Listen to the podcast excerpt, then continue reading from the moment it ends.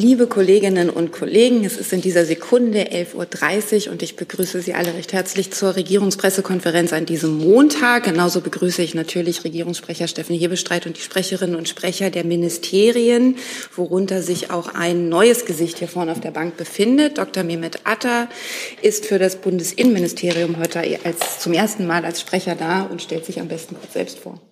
Vielen Dank. Ja, schön hier zu sein. Mein Name ist Mehmet Atta. Ich bin seit Januar im BMI und dort äh, einer der Sprecherinnen und Sprecher.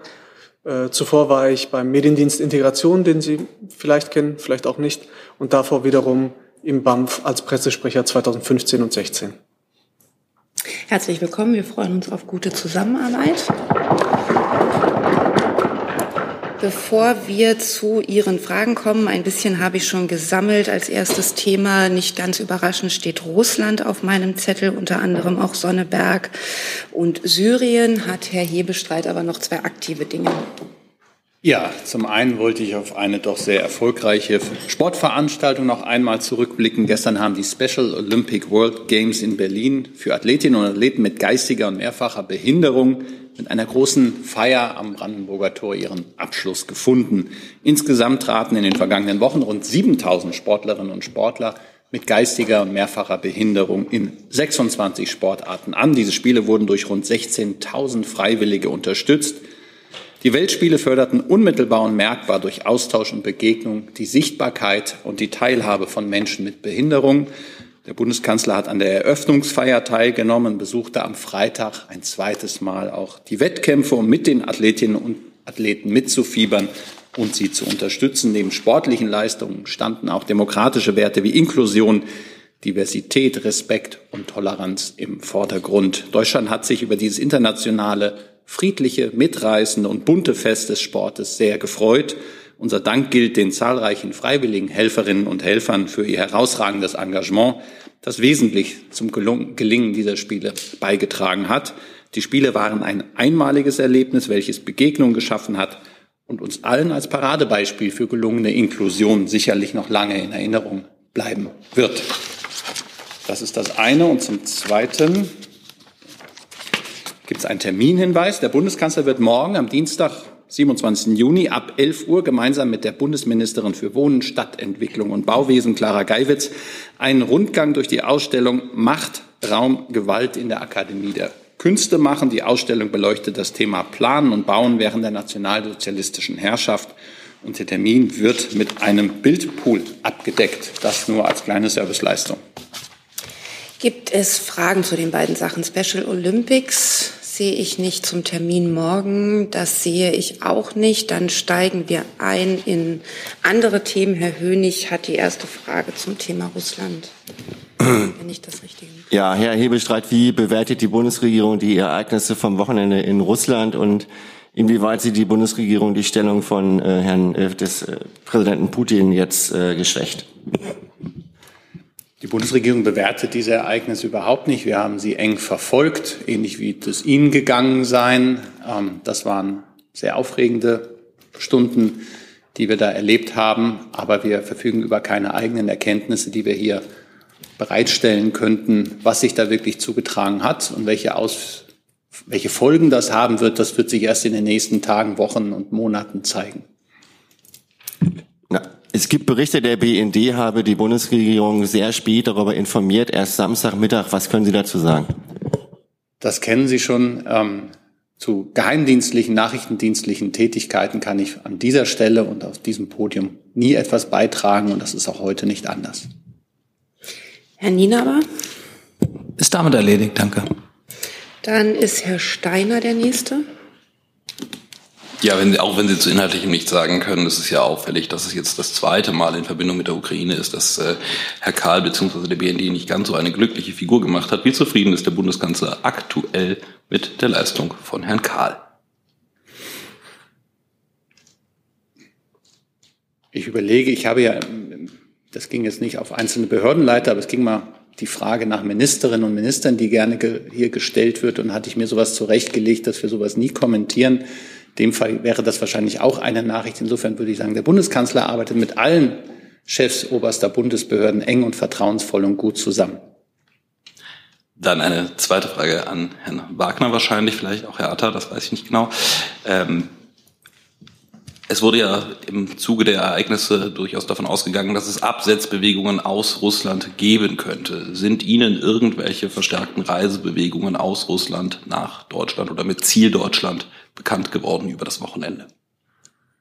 Ich habe dazu keine Erkenntnisse über die Medienberichte, die wir da gesehen haben, die ich hier mit Ihnen teilen kann. Ich kann da auch keine Erkenntnisse beitragen. Darf ich noch mal ganz kurz nachfragen? Ich nehme Sie gern wieder auf die Liste, Herr Jung. Herr Hebestreit hat gesagt, das war eine aufregende Stunde am Wochenende. Hat man also mitgefiebert in der Bundesregierung? Hat man, Mit- hat man, hat man einer Seite die Daumen gedrückt? Nein, ich glaube, das ist eine sehr, sehr ernste Angelegenheit gewesen. Wir hoffen, dass ähm, sie nicht, also dass es da eine Stabilisierung der Situation gibt, aber ich glaube, es hat niemand auf irgendeiner Seite mitgefiebert, sondern mit hoher Konzentration ähm, die Situation beobachtet. Es gab, wie Sie auch äh, den Medien entnehmen konnten, verschiedene koordinierende Schalten. Der Krisenstab im Auswärtigen Amt hat getagt ähm, am Samstagmittag. Die Außenministerin hat mit ihren G7-Kollegen telefoniert. Der Bundeskanzler hat im sogenannten Quad-Format mit dem US-Präsidenten, dem britischen Premierminister und dem französischen Präsidenten sich besprochen.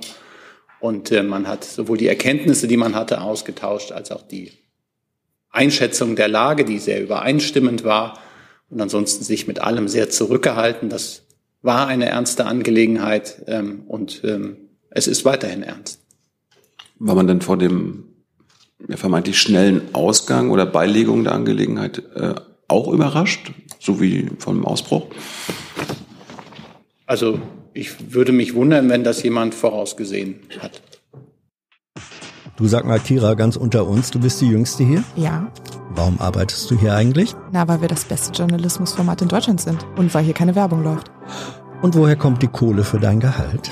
Per Banküberweisung oder PayPal von den Leuten, die uns zuschauen oder zu hören. Wie das geht? Seht ihr in der Podcast-Beschreibung. Herr Jordans hat die nächste Frage. Ja, ähm, viele Fragen. Äh, ich fange mal mit dem Treffen kürzlich ähm, in Kopenhagen an, das äh, Medienberichten zufolge zwischen westlichen Ländern und den BRICS-Staaten stattgefunden hat zum Thema Ukraine. Ähm, Herr Wagner äh, oder Herr Hebestreit, was können Sie uns sagen, auf welcher Ebene ähm, die Bundesregierung da vertreten war und ähm, was erhoffen Sie sich von diesen Gesprächen? Die Bundesregierung war auf Ebene des Abteilungsleiters 2 des Bundeskanzleramtes, also mit Jens Plötner vertreten. Das ist eine Veranstaltung, über die wir nicht viel sagen können oder dürfen. Ähm, Es war von ukrainischer Seite eingeladen worden und es waren verschiedene, sowohl westliche Länder als auch, wie Sie sagten, BRICS-Staaten dort, um sich über die Lage und Perspektiven auszutauschen. Aber Inhalte kann ich Ihnen leider hier nicht weiter mitteilen. Nachfrage. Ähm, auch wenn Sie keine Inhalte nennen können, äh, sehen Sie da ein, ähm, ein, positiv, ein positives Momentum irgendeiner Art? Äh, beziehungsweise wird, wird diese Gesprächslinie durch die Geschehnisse in Russland am Wochenende irgendwie beeinflusst? Naja, wie sich die Geschehnisse vom Wochenende in Russland ähm, ja, auswirken werden, das werden die nächsten Tagen und Wochen erst zeigen können. Richtig ist, dass ähm, es gut ist, dass es gibt ja verschiedene Friedensinitiativen ähm, in der Welt.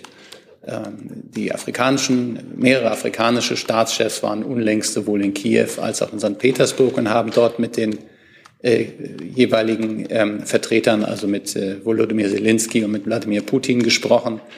Es gibt ähm, Initiativen seitens Brasiliens, es gibt seitens China äh, Initiativen, es gibt den Friedensplan, den die ukrainische Seite schon vor geraumer Zeit, ich glaube im November, ähm, zum G20-Gipfel vorgelegt hat. Und insoweit gibt es mehr und mehr Initiativen weltweit, die eine Bearbeitung dieses Konfliktes, dieses Krieges zum Ziel haben. Trotzdem liegen natürlich die, ähm, die Sichtweisen immer noch auseinander. Sie wissen, dass wir immer wieder darauf beharren, es darf keinen kalten Frieden geben. Es darf jetzt keine Situation entstehen, in denen im Prinzip die jetzige Frontlinie als neue Landesgrenze oder ähnliches ähm, ja, verfestigt wird. Und ähm, insofern ist es gut, wenn sich alle miteinander austauschen und auch die jeweiligen Sichtweisen miteinander ja, besprechen. Und ich glaube, das ist das, was man von dieser Begegnung in Kopenhagen, aber auch in vielen anderen, auch bilateralen Gesprächen findet das immer wieder eine, ein Niederschlag, wenn man das miteinander betreibt. Herr Jessen. Herr Hebestreit, es würde mich ja beunruhigen, wenn es tatsächlich so wäre, dass die Bundesregierung nicht mehr Kenntnisse verfügen sollte als wir normale Medienkonsumenten. Ich gehe mal davon aus, dass da doch mehr Expertise, auch internes Wissen äh, zur Verfügung steht über die Abläufe in Russland. Vor diesem Hintergrund die Tatsache, dass äh, Putin zunächst mal harte Strafen gegen Prigozhin, ohne ihn namentlich zu nennen, angekündigt hatte, dass dann äh, es ähm, über die Vermittlung, wenn man so sagen darf, Weißrusslands äh, sozusagen eher ein Ausweg, eine Strafheit, äh, Straffreiheit äh, gefunden wurde, dass also eigentlich Lukaschenko den Makler für Putin gespielt hat. Schwächt das aus Sicht der Bundesregierung die Rolle Putins? Dazu möchte ich mich an dieser Stelle überhaupt nicht äußern. Aber warum denn nicht? Kann Herr Wagner das vielleicht machen? Haben Sie, keine, haben Sie keine Einschätzung? Ich werde mich dahingehend auch nicht. Die Außenministerin hat sich eben am, äh, am Rand des Außenrats äh, zu den äh, Ereignissen eingelassen und darüber hinaus habe ich hier nicht zu verraten. Also Sie können oder wollen uns nicht sagen, ob die Abläufe, soweit sie auch öffentlich bekannt sind, die Rolle Putins ähm, im, ich sag mal, russischen Machtgefüge schwächt oder nicht? Lieber Jessen, der Regierungssprecher hat doch sehr deutlich gemacht, dass wir uns sehr genau anschauen und die Lage, Entwicklung da sehr genau verfolgen, uns mit unseren Partnern abstimmen. Aber darüber hinaus habe ich hier öffentlich keine Erkenntnisse zu teilen. Herr Rinke? Ja, ging, meine Frage geht eigentlich in eine ähnliche Richtung. Würden Sie sagen, Herr Hebestreit, dass die Lage für Deutschland durch die Entwicklung in Russland gefährlicher geworden ist, als sie vor dem Wochenende war? Auch das ist Spekulation, Herr Rinke. Ähm, ich habe ja gesagt, dass wir die Auswirkungen dieses, ähm, ja, dieses Putschversuches oder was immer es gewesen sein mag, ähm, das müssen wir uns jetzt erstmal genau angucken. Das muss sich, das muss sich zeigen in den nächsten Tagen und Wochen, bevor wir da zu einer, einer belastbaren Einschätzung kommen können richtig ist, dass es gut ist, dass wir uns unter den Verbündeten eng koordinieren und uns gegenseitig ins Bild setzen und unsere Einschätzungen miteinander austauschen. Darf ich kurz nachfragen? Es geht dann wahrscheinlich eher in Richtung äh, Verteidigungsministerium. Die Folgen für Afrika, das deutsche Mali-Engagement, sind die schon absehbar? Gibt es irgendwelche Überlegungen innerhalb der Bundesregierung, dass man sich äh, dort neu aufstellt, weil das ja die Entwicklung auch Konsequenzen auf die Wagner-Söldner dort haben wird? Derzeit kann ich ähm, von keinerlei Erkenntnissen berichten, dass sich die Lage ähm, im Sahel geändert hätte durch die Ereignisse vom Wochenende. Insofern ergibt sich daraus auch keine direkte Folge für unser Auftreten dort. Herr Steiner. Ja, dann mache ich vielleicht mit Herrn Kollatz direkt weiter an der Stelle. Ähm, hat die Bundeswehr im Laufe des Wochenendes irgendwelche Veränderungen an der eigenen Alarmbereitschaft oder Ähnlichem vorgenommen angesichts der Ereignisse in Russland? Ich habe hier keine Erkenntnisse, die ich Ihnen mitteilen kann. Die Einschränkung mitteilen können, haben wir alle zur Kenntnis genommen, das ist klar. Äh, vielleicht erläutern Sie mir aber, ob die Ankündigung von Boris Pistorius heute für die ähm, dauerhafte Stationierung äh, in Litauen, ob die irgendetwas damit zu tun hat oder ob das unabhängig davon geplant war. Und äh, direkt daran hängt die Frage, ähm, wie weit diese Planungen in der Praxis schon fortgeschritten sind. Es sollen ja auch Familien mitgehen, wenn ich das richtig verstanden habe.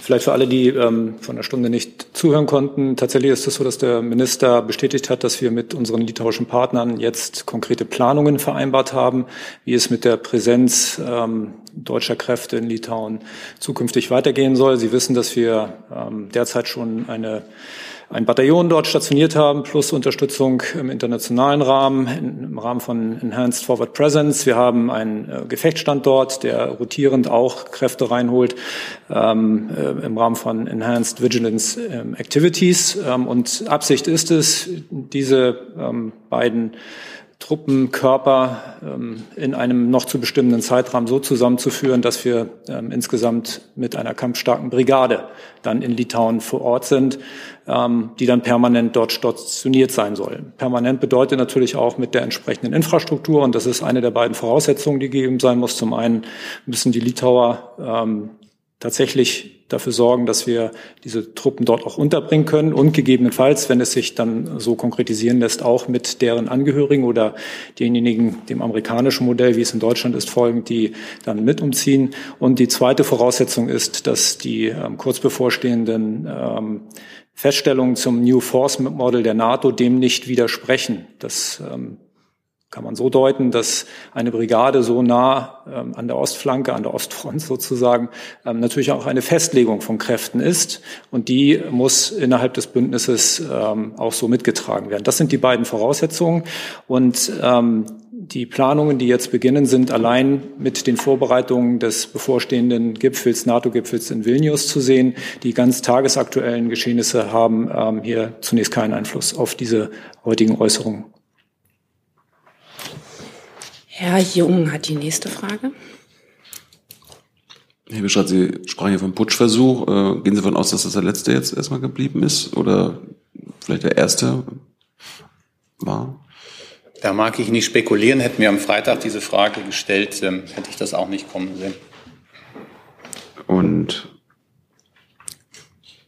hat die Bundesregierung Befürchtung, dass äh, es Auswirkungen auf den Krieg in der Ukraine haben wird? Es gibt ja Befürchtungen von AußenpolitikerInnen, die sagen, das könnte jetzt zu einem brutaleren Krieg werden.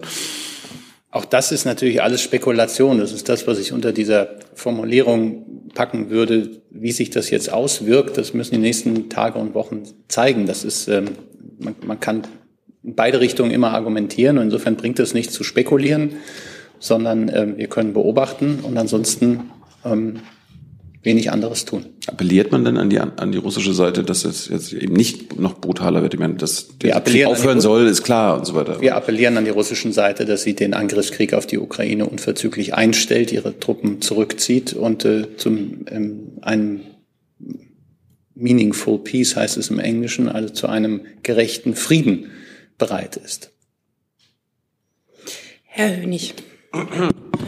Herr Hebelstreiter, ich versuche es auch nochmal mit ähm, Blick jetzt auf Ihre Aussage. Es war ja ein Putschversuch. Ähm, für wie instabil hält die Bundesregierung oder der Bundeskanzler die Lage in Russland jetzt? Ich glaube, die Frage wurde schon gestellt und die wurde schon nicht beantwortet. Auf der Liste als nächstes nochmal Herr Jordans. Herr Hebestreit, ähm, äh, wie sicher sehen Sie die äh, Gewährleistung der, der nuklearen Sicherheit, also der Anlagen äh, der, der nuklearen äh, Waffen in Russland angesichts der etwas instabilen Lage. Auch darüber habe ich hier keinerlei Aussagen, die ich treffen kann. Das wäre alles Spekulation. Ähm, Nachfrage, haben Sie, hat die Bundesregierung denn ähm, in den letzten 72 Stunden äh, irgendeinen Kontakt gehabt mit russischen Behörden zu dem Thema oder zu dem Putschversuch? Auch das kann ich an dieser Stelle und öffentlich nicht mit Ihnen teilen. Herr Rinke. Nochmal eine Frage an Herrn Kollatz äh, zu äh, der Frage, ob die Situation gefährlicher wird. Wie viel einsatzfähige Patriot-Systeme gibt es eigentlich im Moment noch in Deutschland, also die für den Schutz Deutschlands zuständig sind? Zu Zahlen der aktuellen Einsatzfähigkeit kann ich Ihnen hier nichts mitteilen. Aus Sicherheitserwägungen heraus. Aber es ist nicht überlegt oder es wird nicht überlegt im Moment, dass man bestimmte Patriot-Systeme, die man abgegeben hat an befreundete Nationen, dass man die jetzt zurückverlegt. Also wir haben ja bisher nur ein, in Anführungsstrichen nur ein System ähm, an die Ukraine abgegeben. Andere ähm, Systeme stehen auf ähm, den Territorien von Partnerstaaten, äh, werden aber weiterhin äh, oder gehören weiterhin zu den deutschen Streitkräften. Und werden auch für den Schutz von Deutschland zuständig. Sie sind integriert in die Luftverteidigung der NATO und das bleiben sie weiterhin. Herr Jessen. Herr Hebestreiter, Sie eben sagten, hätten Sie mir die Fragen nach dem Putschversuch am Freitag gestellt, hätte ich Ihnen das auch nicht voraussagen können. Äh, stimmen Sie mir zu, dass das eigentlich nur den logischen Schluss zulässt, vorausgesetzt die Antwort äh, trifft inhaltlich zu, wovon ich ja immer ausgehe, dass das nur den logischen Schluss zulässt, dass die Informationen, die US-Geheimdienste seit etwa zwei Wochen ähm, über einen solchen bevorstehenden Putschversuch hatten, zumindest bei Ihnen nicht angekommen sind? Mit der Einschränkung, dass es zumindest bei mir so ist, würde ich Ihnen da voll recht geben, Herr Jessen. Nachfrage. Ähm, der Bundeskanzler legt ja doch Wert darauf, dass es immer wieder auch direkten Kontakt äh, mit Präsident Putin gibt. Ähm, beeinflussen die jetzt aktuellen Ereignisse die Planung für ein mögliches weiteres Telefonat? Das kann ich zum jetzigen Zeitpunkt auch nicht sagen. Ich glaube, das letzte Telefonat war Ende vergangenen Jahres, liegt also schon eine ganze Weile zurück. In den vergangenen Wochen hat der Bundeskanzler auf entsprechende Fragen immer geantwortet. Er werde zu gegebener Gelegenheit auch wieder den Kontakt suchen. Und äh, Sie kennen das, wenn die Gelegenheit sich ergeben hat, berichte ich darüber. Ich habe jetzt noch mal Herrn Steiner und Herrn Nien aber auf der Liste und Herrn Jung. Wenn noch jemand, dann bitte melden, sonst würde ich danach dann gerne das Thema wechseln. Herr Steiner. Ja, nochmal das Nuklearthema angeschlossen. Ähm, es gibt Forderungen aus dem US-Senat, dass ähm, die Kategorisierung eines möglichen ähm, ja, ich weiß nicht, ob ich es Kernwaffen, äh, Kernkraftwerksunfalls nennen mag, also bei einer Sprengung von Saporizhia vom Kernkraftwerk, dass die gleich behandelt werden sollte aufgrund des ähm, nuklearen Fallouts auf NATO-Gebiet voraussichtlich, wie der Einsatz einer Nuklearwaffe. Hat die Bundesregierung hierzu eine Einschätzung, wie ein solcher ähm, vorsätzlich herbeigeführter Unfall im Kernkraftwerk einzustufen wäre? Also auch hier würde ich warnen zu spekulieren. Sie wissen, wir verfolgen die Lage an dem Kernkraftwerk Zaporizhzhia sehr genau. Wir sind in ganz enger Abstimmung mit der IAEO, die ja auch da, der da eine, eine, eine tragende Rolle zukommt und schauen uns das genau an. Ähm, aber ich möchte hier darüber, über solche Szenarien jetzt nicht spekulieren. Aber es macht ja qualitativen Unterschied, äh, ob man der anderen Seite, sage ich mal so, äh, signalisiert, äh, wie etwas, also ein Ereignis einzuschätzen wäre, das theoretisch im Bereich des Denkbaren liegt. Herr Steiner, wir haben in der Vergangenheit, das haben verschiedene Mitglieder der Bundesregierung äh, immer wieder sehr deutlich gesagt, was wir davon halten, dass man eine Kampfhandlung im Umfeld eines Kernkraftwerkes durchführt. Und äh, ich habe angesprochen, dass wir mit der IAO dazu in engem, engen Austausch stehen und dass wir sehr genau darauf schauen, was da passiert. Aber ich möchte hier nicht spekulieren über die Szenarien, die Sie da ansprechen. Herr Nienaber? Ich hätte eine Anschlussfrage an Herrn Kollatz zum Thema Patriots. Ähm, Ihr Haus hat ja angekündigt, zum Schutz äh, des NATO-Gipfels äh, in Vilnius ein äh, Patriot-System aus der Slowakei, glaube ich, dorthin zu, ähm, zu, verlagern. Aus dieser Mitteilung ging aber nicht so richtig klar, was danach eigentlich passieren soll. Bleibt es dann dort äh, stationiert oder wird es dann nach Deutschland zurückgeholt? Der Schutz für den ähm, NATO-Gipfel umfasst unter anderem auch Patriot. Ähm, richtigerweise, oder Sie haben richtig aufgeführt, dass das im Wesentlichen mit den Kräften, die jetzt aus der Slowakei zurückkommen, ähm, bewältigt wird. Teile aus Polen unterstützen dort. Ähm, mit Beendigung des äh, Schutzauftrags für den NATO-Gipfel werden auch ähm, die Kräfte dann dort abgezogen aus der Slowakei. Die Kräfte kommen nach Deutschland zurück und nach derzeitigem Stand die Kräfte, die ergänzend aus Polen ähm, nach Vilnius gehen, ähm, werden dann zunächst nach Polen zurückgehen. Und Herr Jung? Herr Hebestreit, bezogen auf die Äußerung von der Außenministerin vom EU-Rat, da sagte sie ja, wir sehen einen innenpolitischen Machtkampf, einen Akt im russischen Schauspiel und Risse in Russlands Propaganda. Ähm, Zwei Fragen dazu. Also schließt die Bundesregierung eine Inszenierung aus, was wir da am Wochenende gesehen haben? Auch da müsste ich ja mir widersprechen, was ich ganz selten und ganz ungern tue, von dem, was ich vorher gesagt habe, dass wir das beobachten, aber da keinen eigenen Beitrag gerade zu leisten können, was sich da abgespielt hat oder was da vorgefallen ist, um es neutraler zu formulieren. Und ich glaube, auch die ähm, Außenministerin hat das nicht getan in ihrem Statement, sondern es ist so, dass das erstmal eine innerrussische Angelegenheit ist und wir beobachten, was da vollzie sich vollzogen hat, sich vollzieht. Was es am Ende tatsächlich sich zugetragen hat oder so, das wird erst die Zeit zeigen. Und Herr Wagner, könnten Sie kurz umreißen, was die Ministerin meinte mit Rissen in Russlands Propaganda? Also ich bleibe bei dem, was auch Herr Hebestreit gerade gesagt hat. Die Außenministerin hat ja ihre Reise nach Südafrika am Samstag um einen Tag verschoben, um eben an diesem Außenrat teilzunehmen und sich mit ihren europäischen Amtskolleginnen und Kollegen abzustimmen und ähm, die Lagebilder nebeneinander zu legen. Und ähm, äh, sie hat ja auch gesagt, dass wir sehr genau hinschauen und analysieren, was da jetzt passiert ist und, dem, und, und, und darauf dann ähm, sozusagen äh, die Sache beurteilen. Aber das ist heute ähm, noch nicht Gegenstand der Tagesordnung. Dann würde ich jetzt, wenn keine weiteren Fragen sind, das ist auch nicht der Fall, das Thema wechseln. Herr Hönig hat ein, eine Frage. Herr Hebestreit, in Sonneberg ist jetzt erstmals ein AfD-Politiker zum Landrat gewählt worden. Wie bewertet die Bundesregierung das? Wie viel Sorgen bereitet das dem Kanzler?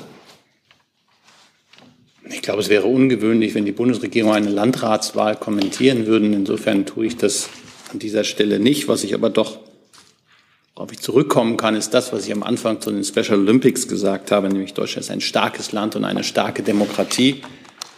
Unser Land ist geprägt von Werten wie Fairness, Toleranz, Anstand und Respekt. Und diese Prägung gilt es zu pflegen und immer wieder einzuüben. Es geht um die Fähigkeit, Diskussionen zu führen, sachlich diejenigen, die eine andere Meinung haben, nicht als Person herabzuwürdigen. Es geht auch darum, in einer zivilisierten Diskussion andere Meinungen zu hören, Sorgen der Menschen ernst zu nehmen. All das passiert.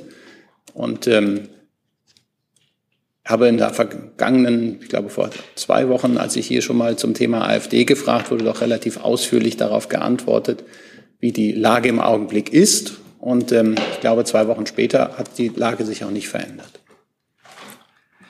Die AfD hat ja den Wahlkampf vor allem mit Bundesthemen bestritten. Also äh, der Streit, der lange Streit ums Heizungsgesetz, äh, keine Klarheit, äh, was auf Bürger zukommt, gestiegene Flüchtlingszahlen und so weiter. Inwiefern würden Sie sagen, war das Erscheinungsbild der Koalition nicht gut in den vergangenen Monaten? Ich glaube, da würde man es nicht so einfach machen, das, was da im Augenblick äh, sich vollzieht, auf, auf einen konkreten Punkt zu reduzieren. Ich glaube, das ist etwas, was uns alle angeht. Es ist sehr, sehr viel im Umbruch im Augenblick. Es ist sehr viel los, sagt der Bundeskanzler. Wir haben den russischen Überfall auf die Ukraine mit all seinen Folgen, was Inflation angeht, was Energiepreise angeht. Wir haben die Transformation, die wir angehen wollen, also den klimaneutralen Umbau unserer Industrie, um den Klimaschutz gerecht zu werden, um einen lebenswerten Planeten zu erhalten. Das sind nicht nur abstrakte Maßnahmen, die man ergreifen muss, sondern das rückt mehr und mehr auch an jeden Einzelnen von uns heran, sei es im Heizungskeller, in der Garage oder in anderen Dingen. Und ähm, natürlich gibt es Zielkonflikte miteinander zu lösen und miteinander zu diskutieren. Und das geht nicht schnell und das kann man nicht von oben herab oder mit der Faust auf den Tisch, sondern das gilt, es auszuhandeln, miteinander zu diskutieren und es auch nicht zu einfach darzustellen, was da miteinander zu diskutieren ist. Und in dieser Phase befinden wir uns und diese Bundesregierung hat eine sehr klare Vorstellung, wohin sie will mit diesem Land, hat äh, gerade in den letzten Wochen eine ganze Reihe von Gesetzen auf den Weg gebracht, die genau dieses Ziel verfolgen. Nebenbei hat sie dieses Land sehr sicher durch den vergangenen Winter und äh, durch den Ausfall der russischen Energielieferungen gebracht. Und insoweit ist das all äh, etwas, wo wir auf einem guten Weg sind. Dieser Weg ist aber noch nicht zu Ende. Und ähm, gleichzeitig ergeben sich die Aufgeregtheiten und Diskussionen, die wir in diesem Land erleben. Und insofern, glaube ich, sollte man das, all das, ähm, wie heißt es schön, sachorientiert und sachlich und den jeweiligen Gegenüber auch verstehen und ähm, miteinander austragen. Zu spalten, ähm, eine Gruppe gegen die andere aufzubringen, ähm, vielleicht auch Migrantinnen und Migranten für etwas verantwortlich zu machen, für das überhaupt nicht verantwortlich gemacht werden können, ist sicherlich kein Rezept, was dieses Land in eine gute Zukunft führen würde. Herr Jordans. Herr Hebestreit, ähm, nun war das ja nicht irgendeine Wahl. Also ich verstehe, dass Sie nicht äh, jede Landratswahl äh, kommentieren, aber die Vorsitzende der Israel israelitischen Kultusgemeinde München, Charlotte Knobloch zum Beispiel, nannte es einen Dammbruch. Sehen Sie das anders? Ähm, was sagen Sie denn den Leuten in Sonneberg, die äh, jetzt nicht damit einverstanden sind, von einem AfD-Landrat äh, regiert zu werden. Ähm, das ist Demokratie. Wenn ich jetzt mich dazu äußern würde, dann würde ich ja mir wieder widersprechen, dass ich mich nicht zu einzelnen Landratswahlen äußere. Dass es keine gewöhnliche Landratswahl ist, dürfte sich schon dadurch ergeben haben, dass ich, nachdem ich das gesagt habe, doch zum, zur allgemeinen Lage recht ausführlich vorgetragen habe. Und zum zweiten Teil der Frage? Was, also, was ich den ja, was Menschen in Sonneberg sagen würde. Genau. Das sind ja auch Bundesbürger. Ich, das wäre ja eine Kommentierung einer Landratswahl.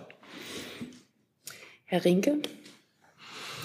Direkter Anknüpfen der Hebestreit durch das singuläre Wahlergebnis und die Umfrage, den Umfragehöhenflug der AfD, sind Sie eigentlich besorgt, dass das äh, die Intention der Bundesregierung bei dem neuen Fachkräftegesetz und der Anwerbung von Fachkräften auch für Ostdeutschland äh, entgegenläuft, also dass Fachkräfte nicht in ausreichender Zahl gerade für Ostdeutschland gefunden werden können?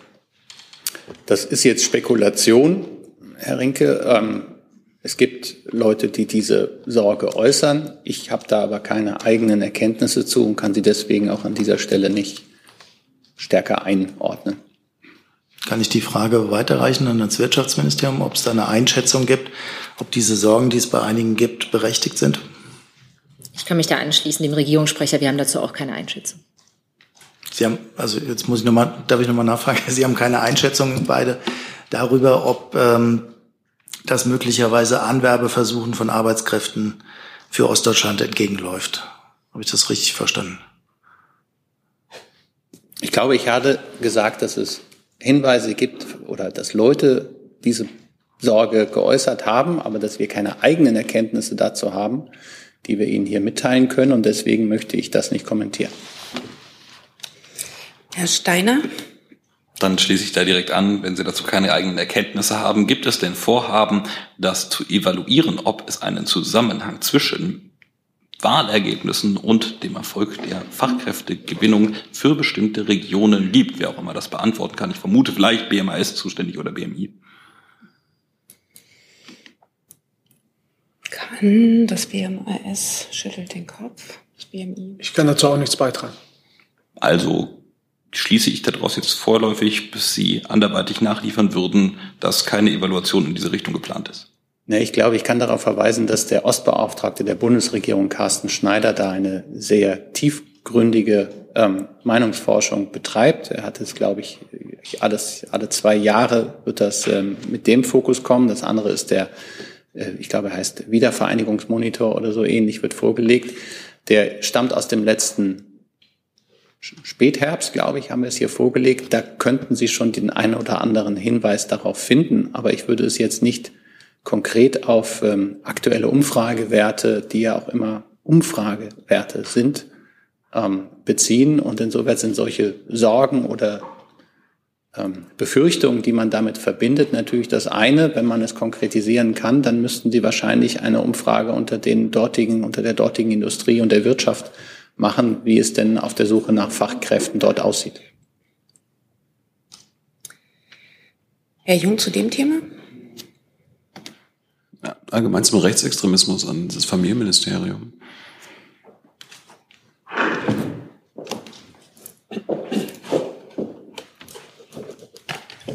Frau Steffmann, ist schon klar, ob die Förderprogramme gegen Rechtsextremismus gekürzt werden müssen angesichts des Sparzwanges des Finanzministers? Dazu kann ich Ihnen nichts sagen. Habe ich keine Informationen dazu. Wann werden wir dazu was wissen? Also ich, ich nochmal die Frage, also warum sollten diese Programme gekürzt werden? Nee, Sie haben ja einen Sparauftrag des äh, Finanzministers. Sie müssen kürzen und äh, nach meinen Informationen sollen insbesondere Förderprogramme gekürzt werden. Und da, da es ja einige gegen den Rechtsextremismus gibt, Okay, verstehe. Also die äh, Haushaltsgespräche laufen noch und ähm, ich kann jetzt zu möglichen Kürzungen keine Auskunft geben. Herr Steiner? Ja, dann auch direkt anschließend ans BMFSFJ.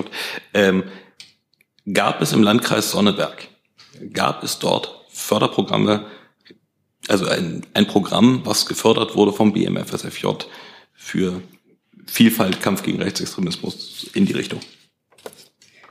Also ob es spezifisch ähm, dort ein Projekt gegeben hat oder gibt, das wir fördern, ähm, das müsste ich Ihnen nachreichen.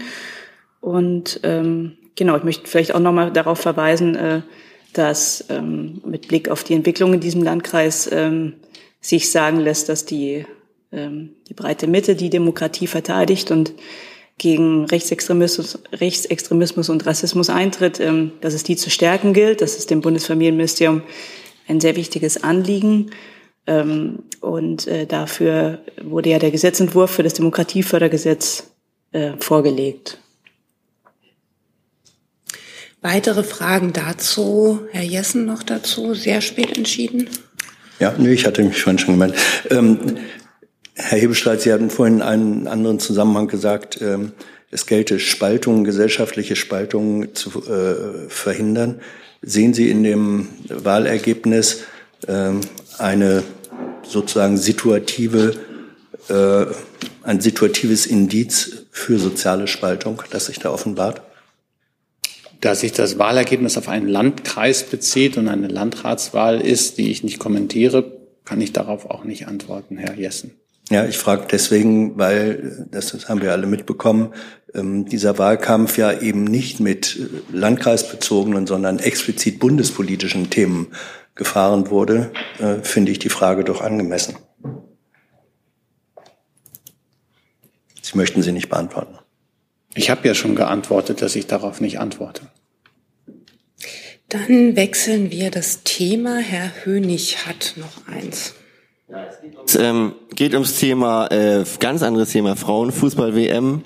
Äh, Thema Equal äh, Pay Erhebestreit. Der äh, Bundeskanzler hat sich ja vor geraumer Zeit ähm, dafür stark gemacht, dass, sie, dass die Prämien quasi angeglichen werden. Jetzt äh, hat es eine Einigung gegeben, die Fußball, die Frauen würden 252.000 Euro bekommen, wenn sie gewinnen, gewinnen.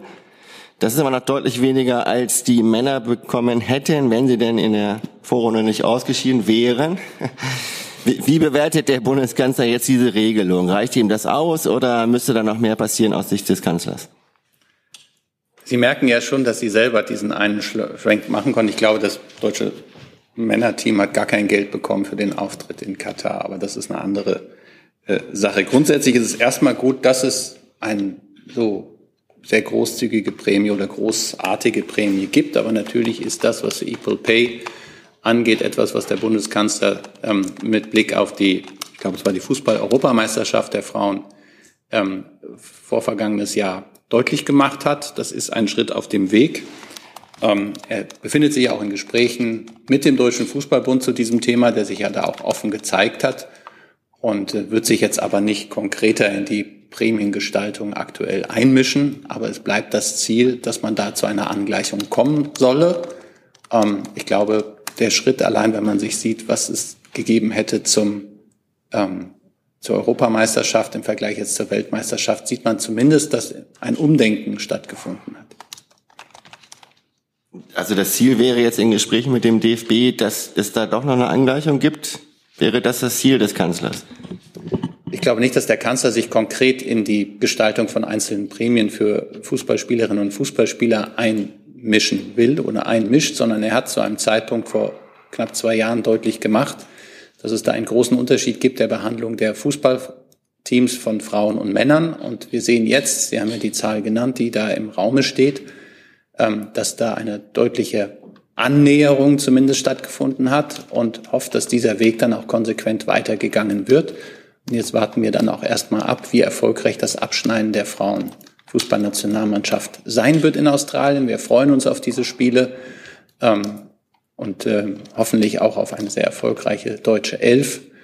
Und ähm, wenn sie das dann sehr erfolgreich macht, dann wäre das schon eine gute Sache. Herr Jung, war das dazu? Ja, da ist denn die Sportministerin mit dieser geplanten Ungleichheit zufrieden? Ich kann mich dem, was Herr Hebestreit ausgeführt hat, anschließen. Ja, aber die Ministerin hat ja auch für gleiche Prämien für äh, die Spielerinnen gekämpft. Das kommt jetzt ja nicht. Jetzt will sie dazu nichts sagen, obwohl sie dafür gekämpft hat. Doch, ich habe ja gerade gesagt, dass ich mich äh, den Äußerungen von Herrn Hebestreit anschließe. Weitere Fragen zu diesem Thema sehe ich nicht. Dann hat Herr Ayash ein neues Thema. Ich habe eine Frage zum Thema Syrien. Gestern haben die russischen Militärflugzeuge äh, die Stadt, also einen Gemüsemarkt in Stadt Idlib bombardiert, dass so viele Menschen getötet waren. Kritisiert die Bundesregierung diese Verbrechen oder nicht? Ja, ich habe die Berichte auch gesehen und natürlich handelt es sich da um einen schrecklichen Akt. Die Lage in Syrien ist weiterhin, und das zeigt ja auch dieser neuerliche Angriff, dramatisch ähm, für die Menschen dort. Und ähm, sozusagen für uns ist sehr klar, wer da die Verantwortung trägt, und zwar das syrische Regime, das sich ja einem politischen Prozess verweigert und weiterhin schwerste Menschenrechtsverletzungen begeht. Noch eine Frage eigentlich heute äh, zum Herrn äh, Regierungssprecher.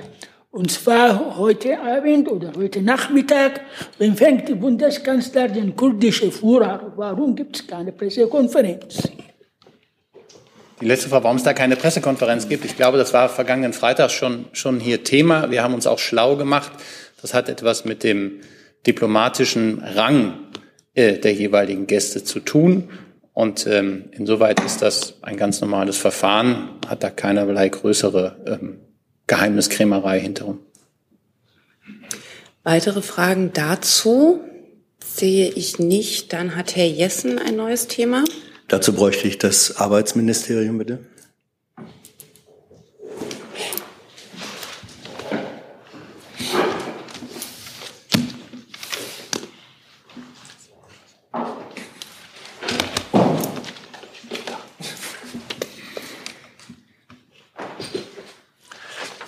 Mindestlohnkommission hat heute einen Vorschlag vorgelegt, den Mindestlohn zum 1. Januar von 12 auf 12,41 Euro anzuheben.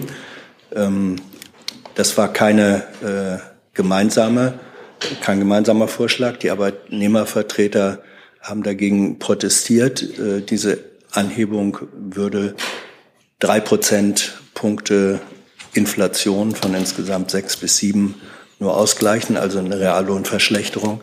Ähm, wie geht der Arbeitsminister jetzt mit diesem Vorschlag um? Er müsste das ja sozusagen in eine Verordnung äh, umsetzen. Vielen Dank. Ähm, genau, heute hat die Mindestlohnkommission ihren Beschluss und ihren Bericht vorgelegt. Dazu hat hier auch vor kurzem eine Pressekonferenz stattgefunden. Dieser Bericht wird gerade zur Stunde an im BMAS äh, durch Bundesminister Hubertus Heil entgegengenommen.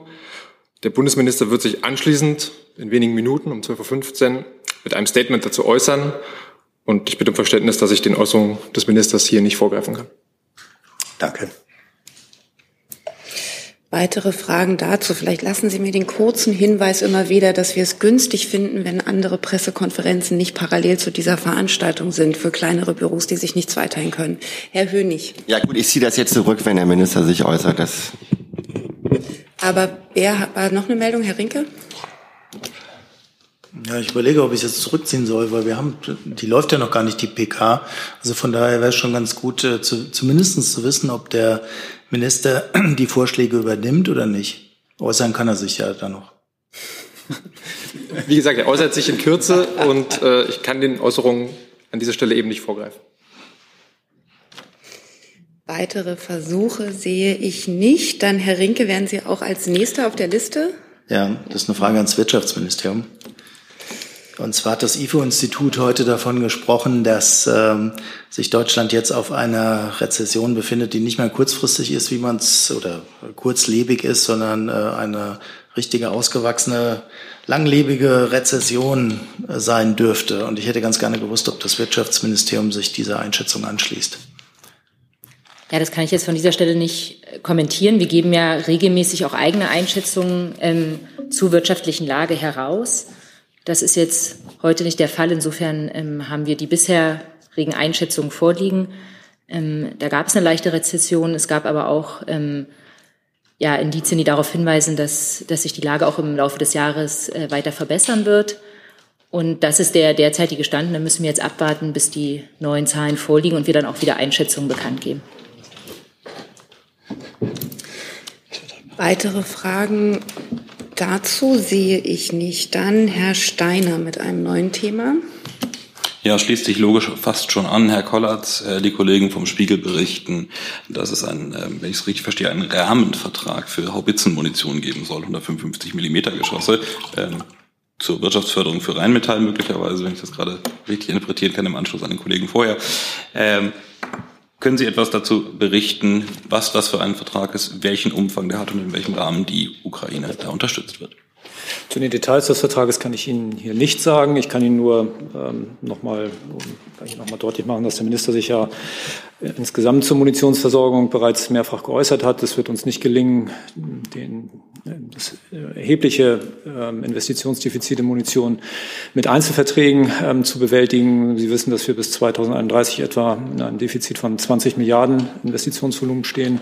Ähm, und da sind wir sehr froh, dass gerade bei, der, bei dem großen Bedarf an Artilleriemunition es gelungen ist, einen solchen Rahmenvertrag zu schließen. Einzelheiten habe ich hier nicht parat. Würde ich, wenn sie denn sagbar wären, nachliefern. Dann äh, im weiteren Kontext äh, Einsatzbereitschaft und ähnliches. Ähm, ich hörte davon, dass bei den Taurus leichte Probleme bestehen würden, was die Einsatzfähigkeit an, äh, angeht. Ähm, können Sie das bestätigen? Ähm, tatsächlich habe ich da im Moment nichts vorliegen und bezweifle, dass ich sagen könnte, wenn ich es hätte. Weitere Fragen zu diesem Komplex sehe ich nicht. Dann Herr Jung mit einem neuen Thema. Ja, Herr Wagner, ähm, zur Eskalation der Gewalt in der Westbank. Ähm, Beobachter und äh, Betroffene sprechen von pogromartigen Zuständen, von pogromartiger Gewalt im Westjordanland gegen Palästinenser. Wie bewerten Sie die letzten Tage dort vor Ort? Ich habe noch kein Mikro. Ah, Moment, jetzt. Jetzt habe ich ein Mikro. Äh, ich hatte mich dazu ja auch schon letzte Woche eingelassen und ähm, die, wir haben ja die Gewaltakte von Siedlern ähm, in den besetzten palästinensischen Gebieten äh, verurteilt. Und in der Tat, Sie sprechen es an, gab es ja am Wochenende jetzt nochmal Vorfälle. Äh, klar ist, dass die Bundesregierung, Bundesregierung pardon, natürlich jede Form der Gewalt ähm, verurteilt die Akte, die da übers Wochenende geschehen sind von israelischen Siedlern auf palästinensische Gemeinden, wo hunderte Palästinenserinnen und Palästinenser verletzt worden sind. Und äh, die Bilder von brennenden Wohnhäusern, Autos, Olivenhainen sind mehr als verstörend. Und diese Attacken sind natürlich durch nichts, durch nichts zu rechtfertigen. Wir haben zur Kenntnis genommen, dass ja auch führende israelische Militärs, die Vorkommnisse verurteilt haben. Und ähm, wir würden uns jetzt natürlich wünschen, dass diesen Verurteilungen Worte folgen, denn wir erwarten natürlich von den israelischen Behörden, dass sie konsequent ähm, gegen die Täterinnen und Täter vorgehen.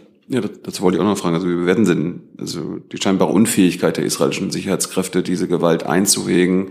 Ähm, teilweise wird sie ja neu entfacht durch Äußerungen äh, von Regierungsmitgliedern selbst. Und äh, schaltet sich der Botschafter vor Ort ein, Herr Seibert? Das habe ich nicht äh, zum ersten Teil, das habe ich ja nicht zu beurteilen, aber es ist doch klar, dass nach dem Völkerrecht Israel als Besatzungsmacht ausdrücklich in der Pflicht steht, in den besetzten Gebieten die äh, öffentliche Sicherheit und Ordnung aufrechtzuerhalten. Ähm, der Botschafter hat sich meines Wissens, ich kann, müsste Sie nochmal nachliefern, auch eingelassen. Ähm, und wir stehen natürlich auch mit der israelischen Regierung ähm, zu diesen zu, zu, zu diesem Komplex und der, den, der, der Lageentwicklung der letzten Wochen und Monate immer wieder im engen Austausch. Dazu Herr Jessen? Ja, Beobachter, internationale Beobachter stellen fest, dass Israel eben in nur seltenen Fällen äh, Siedlerstraftaten verfolgt oder bestraft. Es gibt wohl auch Fernsehaufnahmen, die zeigen, dass äh, Soldaten ohne einzugreifen neben äh, attackierenden Siedlern stehen. Ist das aus Sicht der Bundesregierung eine mindestens indirekte Unterstützung von solchen Aktionen durch Stillschweigen oder Nicht-Eingreifen?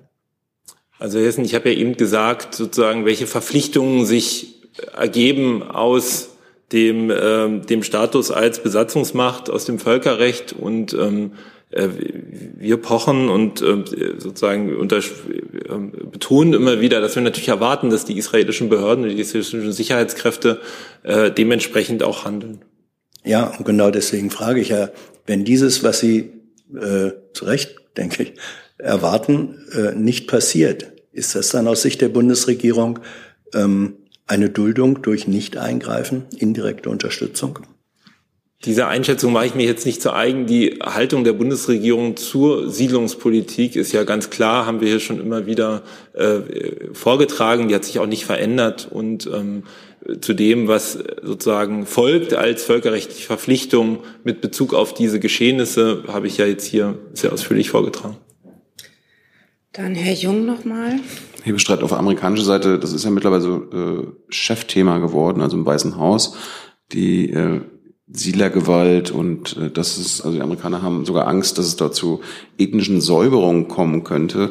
Äh, das Weiße Haus und damit auch der US-Präsident schaltet sich jetzt persönlich ein, äh, um bei Netanyahu äh, quasi um ja, dass er dort diese Gewalt unterbindet. Das können die Sicherheitskräfte ja tun. Hat der Kanzler sich in den letzten Wochen und Monaten mit Herrn Netanyahu diesbezüglich verständigt? Also proaktiv angerufen? Können Sie davon berichten? Herr Netanyahu war ja im Frühjahr hier zu Gast. Da ist die ganze Bandbreite der bilateralen Themen, aber auch der internationalen Themen behandelt worden. Und da spielte natürlich auch das eine Rolle. Und alles weitere zu diesem Thema hat Herr Wagner für die Bundesregierung erklärt. Aber seitdem hat der Kanzler mit Herrn Netanyahu keinen Kontakt mehr gehabt. Da nichts, was ich hier mitzuteilen hätte. Dann sehe ich dazu keine weiteren Fragen. Ich habe auf der Liste jetzt noch Herrn Wilp, Herrn Hönig und Herrn Jordans. Und mit einem Blick auf die Uhr würde ich es dabei dann auch heute gerne bewenden lassen. Herr Wilp mit dem nächsten Thema. Ja, ich hätte Fragen an das Justizministerium und an das Innenministerium. Und zwar zum ähm, Kampf der Bundesregierung angekündigt gegen Clankriminalität. Könnten Sie das ein bisschen ausführen, was Sie genau vorhaben, wie Sie vor allem, wie Herr Buschmann ja angekündigt hatte, ähm, Statussymbole einziehen wollen, auf welcher Grundlage und was Sie zur Kritik sagen? Aus Hessen an das Innenministerium, dass es sich hier um eine PR-Aktion handle. Danke. Ja, pardon. Ähm, es gab den Auftakt für eine Allianz äh, gegen Clankriminalität äh, vor kurzem. Und da haben wir uns als BMI auch entsprechend zu geäußert. Zu den äh, konkreten Maßnahmen kann ich sagen, dass im Rahmen der Allianz äh, der Bund die Länder noch stärker unterstützen will als bislang etwa bei der Durchführung von gemeinsamen Ermittlungsverfahren sowie im Bereich der Aus- und Fortbildung. Und Themen, die darüber hinaus in der Allianz erörtert werden, sind zum Beispiel der Austausch über verschiedene Bekämpfungskonzepte, der Umgang mit gefährlichen und kriminalitätsbelasteten Orten und der Umgang mit verdächtigen Vermögenswerten. Was sagen, zu dem Vor was sagen Sie zu dem Vorwurf von Peter Beuth? Es sei eine PR-Aktion im Zuge des Wahlkampfes der Ministerin? Das möchte ich nicht kommentieren. Was sagt das Justizministerium? Also auf welcher Grundlage wollen Sie Statussymbole einziehen? Wie soll das funktionieren? Ähm, genau, das ähm, hat der Minister ja geäußert. Das ist ein Verweis auf das, was auch jetzt schon gesetzlich möglich ist. Also wenn Vermögensgegenstände aus Straftaten stammen können, die im Rahmen der Verurteilung eingezogen werden, das gibt es schon lange, auch schon seit einigen Jahren gibt es die Möglichkeit, dass in bestimmten Fällen solche Gegenstände auch unabhängig von einer Verurteilung eingezogen werden können. Das gilt insbesondere, wenn ein Vermögensgegenstand in einem Ermittlungsverfahren wegen bestimmten Delikten aus dem Bereich der organisierten Kriminalität, zum Beispiel bei Geldwäscheermittlungen, stammt und diese Möglichkeit wurde durch die Reform der strafrechtlichen Vermögensabschöpfung im Jahr 2017 geschaffen. Ähm, allerdings ist es ja auch so, dass auch das Gericht davon überzeugt sein muss, dass der Vermögensgegenstand aus einer Straftat kommt. Weitere Fragen zu diesem Thema sehe ich nicht. Dann Herr Hönig. An Frau Kalwey eine Frage. Ähm, geht um eine Stellenbesetzung im äh, Finanzministerium.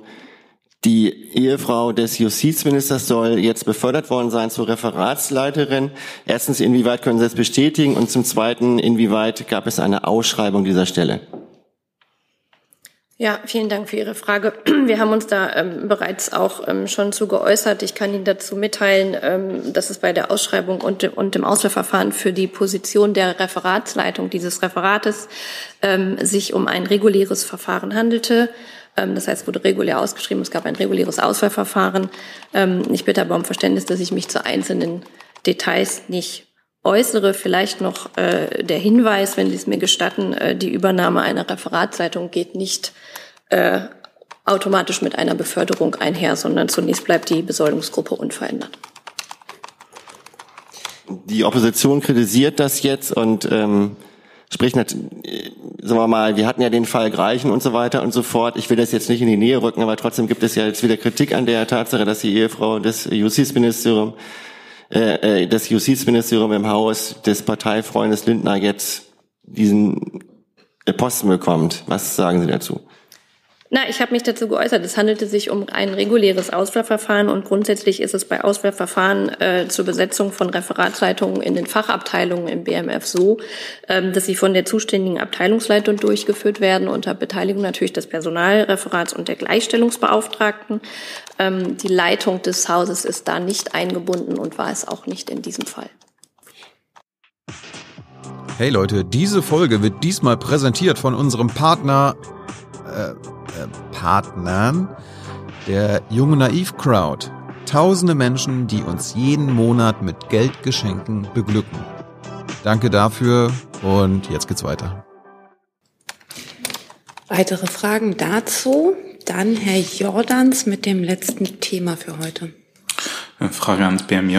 Ähm, die Süddeutsche Zeitung berichtet, dass bayerische Behörden im Zuge ihrer Ermittlungen gegen die Gruppe Letzte Generation auch gezielt Gespräche zwischen der Gruppe und Journalisten abgehört haben.